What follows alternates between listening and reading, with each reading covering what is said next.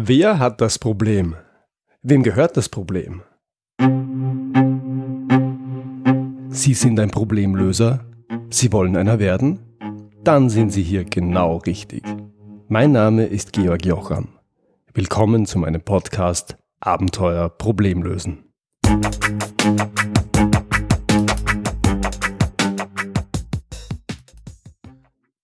Liebe Hörerinnen, liebe Hörer, herzlich willkommen im neuen Jahr. Ich hoffe, du bist so wie ich gut in dieses Jahr 2017 gerutscht und freust dich schon auf all das, was dieses neue Jahr so zu bieten hat. Genau mit diesem Gefühl gehe ich nämlich ins neue Jahr und es fühlt sich gut an.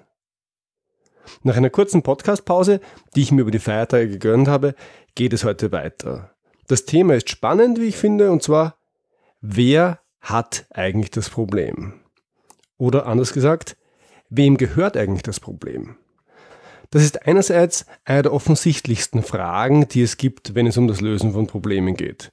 Und andererseits wird diese Frage nicht besonders oft bewusst gestellt. Das ist Grund genug, sich ein wenig damit zu beschäftigen. Beginnen möchte ich mit einer Problemdefinition, die aus dem Buch Are Your Lights On der beiden amerikanischen Autoren Donald Gauss und Gerald Weinberg stammt. Das Buch kann ich ausdrücklich empfehlen, leider ist es vergriffen. Einen Link in den Shownotes gibt's dennoch. Solltest du das Buch dennoch finden, zum Beispiel auf Amazon Marketplace gibt's immer wieder ein paar Exemplare, dann unbedingt kaufen. Die Problemdefinition lautet, A problem is a difference between things as desired and things as perceived. Auf Deutsch heißt es etwa, ein Problem ist der Unterschied zwischen dem, was ich mir wünsche und dem, was ich wahrnehme. Also Problem als Differenz zwischen Wunsch und Wahrnehmung. Mir persönlich gefällt diese Definition aus mehreren Gründen sehr gut. Zum einen zeigt sie, wie subjektiv Probleme sein können, und zwar an beiden Enden. Was meine ich damit? Sowohl das, was ich mir wünsche, als auch das, was ich wahrnehme, hat viel mit mir selber zu tun. Jeder hat seine eigene ganz persönliche Wahrnehmung. Und jeder hat seine eigenen ganz persönlichen Wünsche. Und damit ist es auch sehr individuell, was ich als Problem empfinde und wahrnehme und was nicht. Und natürlich auch, wie groß ich ein Problem wahrnehme. Zum anderen öffnet der Fokus auf die Wahrnehmung den Lösungsraum. Es geht nicht mehr darum, wie man ein Problem objektiv am besten löst, wenn es sowas überhaupt gibt. Es geht darum, wie man das Problem so löst, dass es in der Wahrnehmung der Betroffenen gelöst wird. Dazu ein Beispiel. In England hat man vor Jahren darüber nachgedacht, vielleicht denkt man noch immer darüber nach, die stark befahrene Bahnlinie zwischen London und Birmingham durch eine Hochgeschwindigkeitsstrecke zu ersetzen. Mit einer Investition von mehr als 30 Milliarden Pfund, Milliarden, nicht Millionen, könnte man die Fahrzeit von derzeit 80 Minuten um etwa 30 Minuten reduzieren. Also von einer Stunde 20 auf 50 Minuten. Rory Sutherland, der Chef der Werbeagentur Ogilvy in England, hat sich damals in die Diskussion eingemischt und einen ganz anderen, viel günstigeren Vorschlag gemacht. Man soll doch statt 30 Milliarden nur ein paar Millionen investieren und zwar in eine schnellere und stabilere Internetverbindung. Dann können die Reisenden die Zeit besser nutzen und es kommt ihnen auch nicht zu lange vor. Also nicht Geschwindigkeit erhöhen, sondern verschwendete Zeit reduzieren oder Zeit besser nutzbar machen. Wenn ich mich diesem Problem mit der Aussage nähere, die Verbindung ist zu langsam, die Reisenden müssen schneller von A nach B kommen, dann führt an einer Hochgeschwindigkeitstrasse kaum ein Weg vorbei. Wenn ich mir aber die Problemdefinition mit der Wahrnehmung hernehme, dann komme ich auf ganz andere Lösungen. Ich könnte zum Beispiel damit starten, dass ich sage, die Reise von London nach Birmingham kommt mir sehr lange vor oder die Reise von London nach Birmingham fühlt sich sehr lange an. Dann ergeben sich ganz andere Lösungsmöglichkeiten, nämlich genau solche, die bei der Wahrnehmung ansetzen. Und die meisten von uns wissen aus eigener Erfahrung, dass eine Reise sehr viel erträglicher wird, wenn sie angenehm ist. In diesem Sinn lohnt es sich zu schauen, ob das subjektive Problemempfinden der Reisenden nur durch eine objektiv schnellere Verbindung zu lösen ist oder ob es nicht einen sehr viel einfacheren, und günstigeren Weg gibt. Der Fokus auf die Wahrnehmung zeigt auch Alternativen zur Lösung eines Problems auf, die zwar jeder von uns immer wieder nutzt, die wir aber meist nicht auf dem Radar haben, wenn wir über Problemlösungen nachdenken. Ein Problem lässt sich lösen, indem ich den wahrgenommenen Zustand so weit verändere, bis er meinen Wünschen entspricht. Das wäre der klassische Zugang. Das ist der Zugang, an den wir meistens denken, wenn wir ein Problem lösen möchten. Ich kann ein Problem aber auch lösen, indem ich zum Beispiel meine Wahrnehmung ändere. Nach meiner Erfahrung machen wir das andauernd auf die eine oder andere Art und Weise. Auch dazu ein Beispiel. Stell dir vor, du sitzt an einem lauen Sommerabend im Biergarten und genießt einen Feierabend. Dir geht's gut, du genießt den Moment und das angenehme Gespräch mit Freunden bei einem kühlen Bier. Kein Problem weit und breit. Aber jetzt kommt's. An den Nachbartisch setzt sich eine Familie mit Kindern. Sagen wir drei Kindern. Ich habe selber drei, ich weiß ungefähr, wie sich das anfühlt und wie laut das sein kann. Und wenn das noch nicht reicht, dann stell dir noch zwei Hunde dazu vor. Auf einmal ist es laut. Also nicht mehr Biergartengemurmel mit einem Lachen ab und zu, sondern Schreien und Bellen, unterbrochen von kurzen Pausen. Klarer Fall, das ist ein Problem. Jetzt hast du mehrere Möglichkeiten, auf die Situation zu reagieren. Es gibt Menschen, die bei dem Anblick von Kindern und Hunden schon nervös werden, in der Erwartung, da kann jetzt nichts Gutes dabei rauskommen. Und man sieht es ihnen förmlich an, bei jedem Mucks zucken sie zusammen. Und dann gibt es Menschen, die denken sich, ja mei, so ist es halt im Biergarten. Kinder und Hunde gehören zum Leben dazu, also gehören sie auch zum Biergarten dazu. Das passt schon so. Und diese Menschen nehmen die Kinder und Hunde wohl auch wahr, nehmen sie aber nicht wichtiger, als sie sind.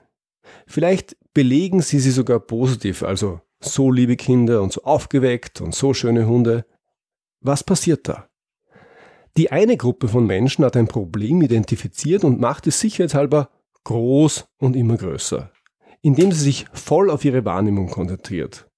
Und die andere Gruppe von Menschen macht das Gegenteil.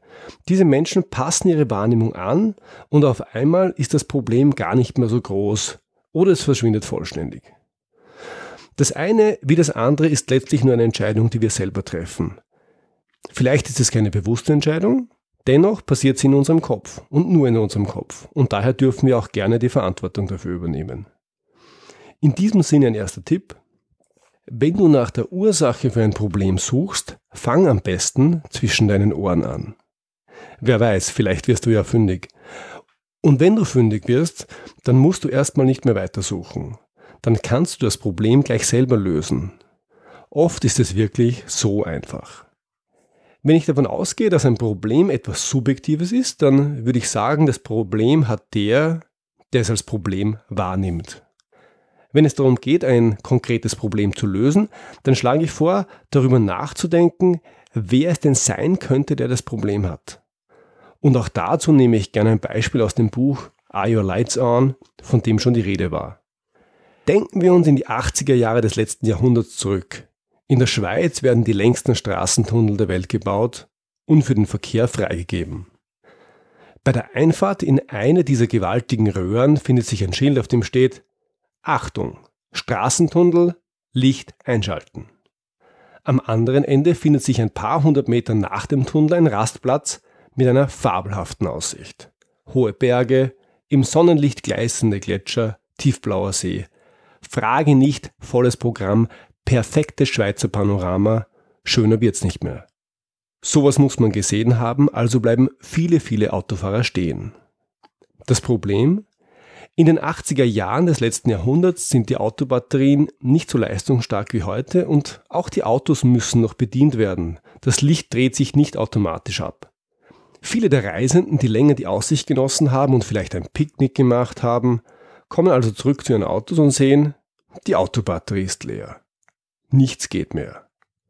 Die lokale Autobahnpolizei ist inzwischen den Großteil ihrer Zeit damit beschäftigt, sich um gestrandete Touristen zu kümmern, ihnen Starthilfe zu geben oder sie durch einen Pannendienst abschleppen zu lassen. Die Beschwerden mehren sich, sogar beim Schweizer Tourismusverband melden sich aufgebrachte Reisende, die drohen, nie wieder die Schweiz zu besuchen. Von dem Problem erfährt auch der Chefingenieur, der für den Bau des Tunnels verantwortlich ist. Er war es, der die Montage des Lichtanschildes beim Tunneleingang veranlasst hat. Er fühlt sich jetzt mitverantwortlich. So, jetzt hast du alle Beteiligten in diesem Spiel kennengelernt und da stellt sich die Frage, wer hat das Problem? Hier ein paar mögliche Antworten.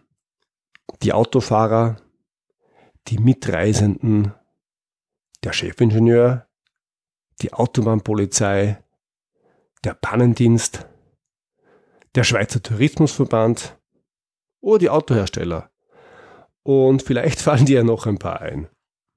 Im konkreten Fall können wir jetzt beobachten, wie sich alle Köpfe dem Chefingenieur zuwenden.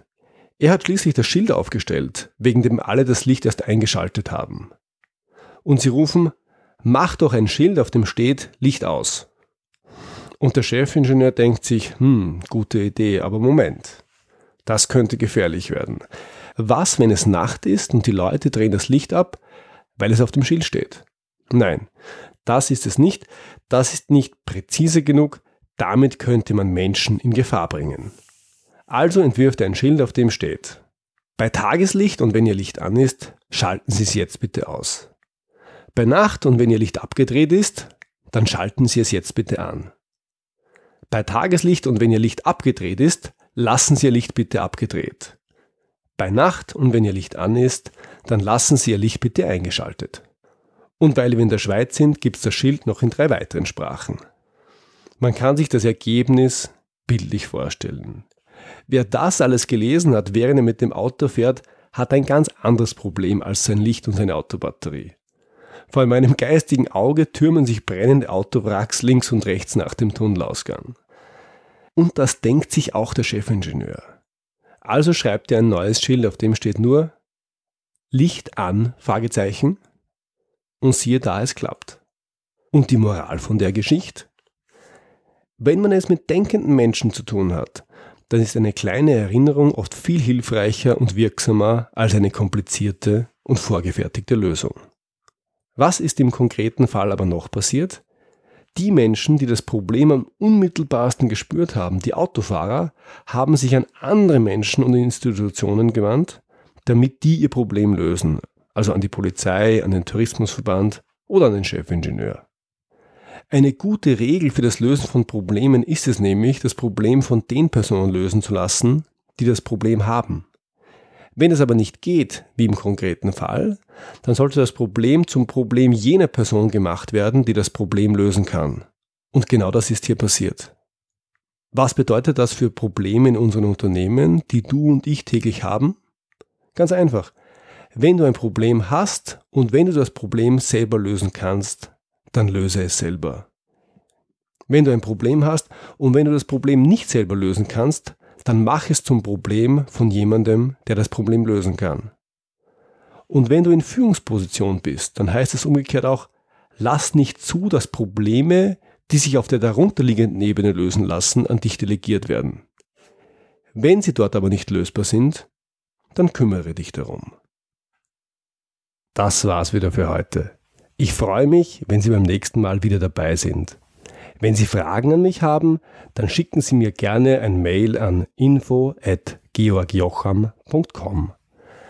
Und wenn Ihnen diese Episode gefallen hat, dann freue ich mich wirklich, wirklich über Ihre ehrliche Bewertung auf iTunes.